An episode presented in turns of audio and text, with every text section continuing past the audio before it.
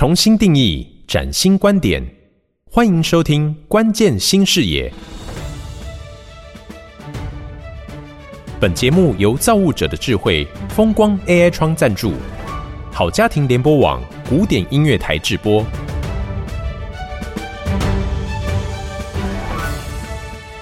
关键新视野节目，我们今天呢跟听众朋友邀请的是 BSI 英国标准协会呃东北亚区的蒲树胜总经理哦，来跟听众朋友探讨国际永续合规要求的介绍。那么在 Podcast 频道也播出，还有在好家庭联播网，在台北 Bravo 九一点三，台中古典音乐电台。我们待会儿呢要请。蒲总哦，跟大家来谈从 ISO 这个伦敦的宣言到近零排放的路程，还有欧盟的碳关税啊、我刚刚知道说那个金融业啊，哇，真的是非常重要的关键哦。但上市贵公司呢，永续发展 ESG 在台湾也有这样的要求。那究竟呢，如何达到？我们待会就请蒲总来跟听众朋友做剖析。好，呃，各位听众大家好，主持人好。我们谈了全世界的风险，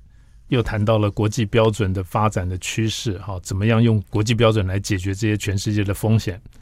但是呢，最实际的就是这些标准会变成国际的法尊要求。那各位听到法尊，可能都呃不一定很熟悉哈。大概简单的来说，就是第一个，各国政府会对他所管辖的这些企业啊，会定出一些规定。那国际的客户要跟你采购的时候，他也会定出一些规定，好，所以我们把它叫做国际的一些法遵要求。好，那这个呃，从国际标准组织比较特别的是，在二零二一年九月，哈，也就是大概两年前，那在 ISO 组织在英国哈开了一个大会年会，那 BSI 主办，那发布了一个叫伦敦宣言。那伦敦宣言。的结论就是，ISO 组织这个国际标准，它将来承诺哈，一定会 follow 这个气候议程。那这气候议程就是我们熟悉的二零三零年要想办法控制全世界升温不要超过一点五度 C，否则会带来非常的气多的气候灾难。还有就是二零五零年哈，它要达到净零排放，还有联合国的永续发展目标 SDGs 等等。好，那这 ISO 已经被等于承诺了。所以将来发布的 ISO 标准基本上都会走这样的一个路径跟框架。那我们台湾是全世界供应链的一环，所以一定要特别特别注意，您的国际客户他会大量的引用 ISO 的这个国际标准来要求你要证明你是符合的，否则没有办法跟你下单啊。那另外有一块就是说，那在二零五零、二零三零这样的一个大趋势之下哈，那还有哪些所谓净零排放的行动？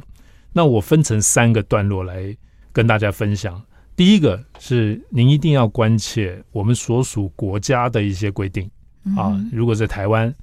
国发会哈在去年三月三十号已经发布了二零五零近零排放路径，有提到能源转型、产业转型、生活转型、社会转型，里面都定了时间表。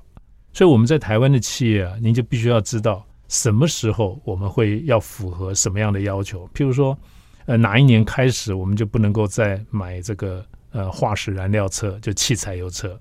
哪一年你盖的房子它百分之百要净零碳啊？那这些就是所谓路径。如果您设厂在大陆，那大陆有它的路径，越南有它的路径，所以这个就是呃所有企业必须要先知道当地国家对这个净零排放它的一个目标。但是这个还比不过第二个哈，第二个就是区域型的国际上的。那譬如说，欧洲欧盟在这个今年呢，正式通过了这个碳边境调整机制，也就是是 C B A N，我们通常叫 C ban，就是呃所谓的碳关税了哈。那欧盟其实为什么会定这个碳关税的机制？其实欧盟在早期它是规范欧盟境内的公司企业非常严格啊，譬如说你排碳，我就我就罚你，或者不准你营业之类的。后来不无没办法符合的企业啊，他就怎么办？他就出走欧盟，他就把厂设在别的地方。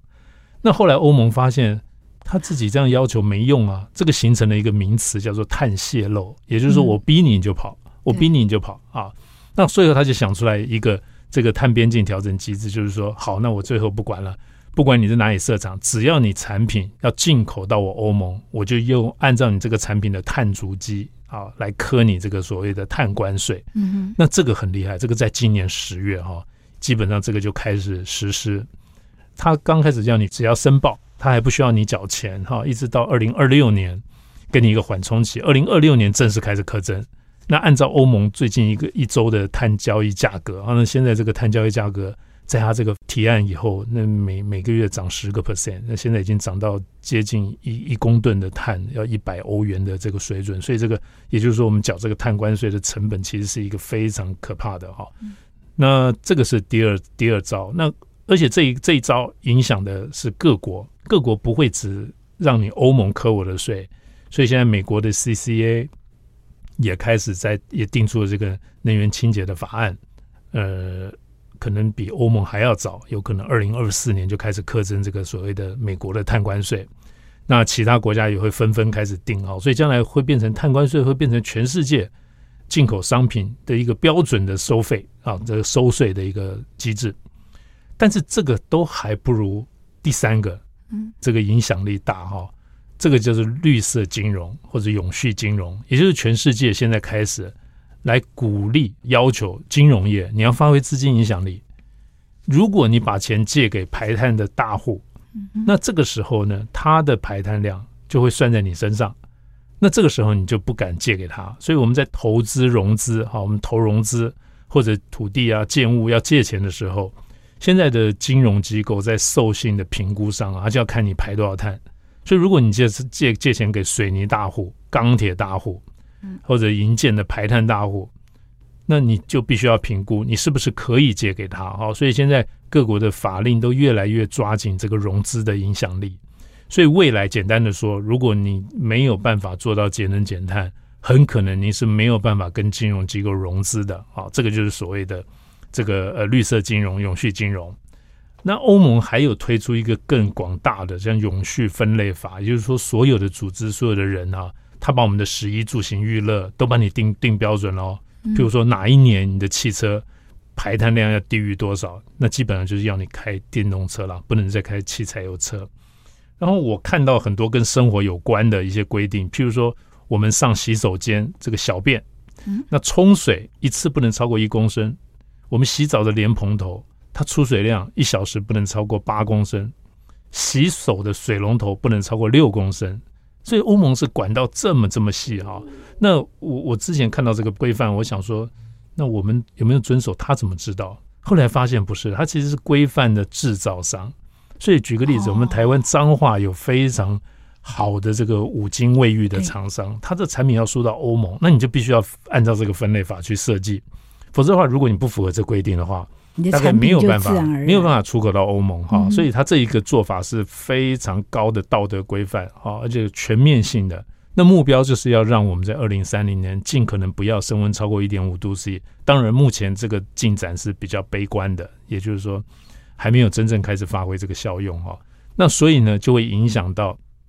各位可以知道，像台湾台湾经管会是很积极的，所以台湾经管会已经定出了我们这个。上市贵公司永续发展路径图，我们上市贵公司大概有一千七百多家，那现在都规定在五年之内啊，在二零二七年之内，每一家都要完成你的温室气体盘查，让你知道你到底排多少碳。那之后呢，再要求你减碳啊等等。所以我刚才举的这些例子，您可以发现，从国际的标准组织，一直到每一个国家，一直到整个全世界的这个贸易，一直到。金融全部都是朝同一目标在迈进，好，所以这个企业的合规要求，呃，确实是越来越巨大。所以这个在这边提出来，也希望所有的台湾企业哈，一定要及早部署，否则等被要求到你来不及做，那你可能就失去了全球竞争力。好，所以这个是跟大家分享合规的部分。是，那这个合规呢，就像刚刚我们蒲总讲的哈，是一个全球国际的趋势。可是我们台湾有很多都是中小企业啊，它可能公司就是很小一个，嗯、该怎么样去理解，或者是说开始知道这个重要性，甚至于去着手准备呢？是，呃，因为每个行业它的排碳量哈，其实差异很大，像制造业啊，跟那个服务业，它的排碳来源都不一样哈。那这个台湾的中小企业换另外一个角度想，因为您是中小企业，某个程度你可能排碳量也没有那么大啊，所以你的压力可能也不见得那么大哈。那我会建议哈，第一个，现在这个资讯非常多，像我们的电台，我们甚至于现在各位上网看到有很多 YouTube，它都有免费的这个资讯，嗯，那都不难理解，就像我们刚刚短短几分钟，大家可以听得出来大概有哪些要求。那之后呢，我觉得还是要规划哈，规划什么呢？就是说在我们组织里面，是不是有一些专人他会去推动啊？比如说该去上课的要去上课，然后编预算，你要开始部署，比如说更换一些你的耗能的设备啊，因为耗能它浪费电，你要缴很多电费嘛。那你把这个节能的设备把它提升了。还有在低碳生活，让大家养成一个节电啊、节水啊、啊冷气不要开太冷啊等等，这个大家耳熟能详的这个低碳生活、低碳经济，它也可以帮助减碳。那最终呢，我们更希望就是说，台湾中小企业因为有很好的韧性，所以如果我们知道有这些合规要求，那我们是不是可以开发一些解决方案？嗯，那譬如说，我们有运用科技的力量，我们能够推出很好的节能。省电的解决方案，我们可以推出新的再生能源的技术等等，那这些就会把危机换成转机。那所以千万不能够等待了哈，因为二零三零它就剩下六年多的时间，这我我认为这是最后的时间，最后的机会。对，蒲总很棒哈，鼓励大家化危机为转机，还有机会的。这是这一期的 Podcast 节目啊，跟大家谈一谈国际永续合规的一些要求。我想这是一条必走的道路，不管你公司大还是规模比较小，总之呢，就是要认识，然后要真的用心的去做规划、编预算呢、然后有专门的人。我觉得老板自己要先 确定，我一定要做这件事情，那底下的人就会 follow 你的脚步了哈。好，有更多呃有关呢这个永续发展或者是近零排放的议题，我们在下一期的节目当中依旧会邀请到 BSI 英国标准协会东北亚区的蒲树胜总经理来跟听众朋友剖析。下一期呢，我们要探讨的是碳权跟台湾可以应用的减碳专案。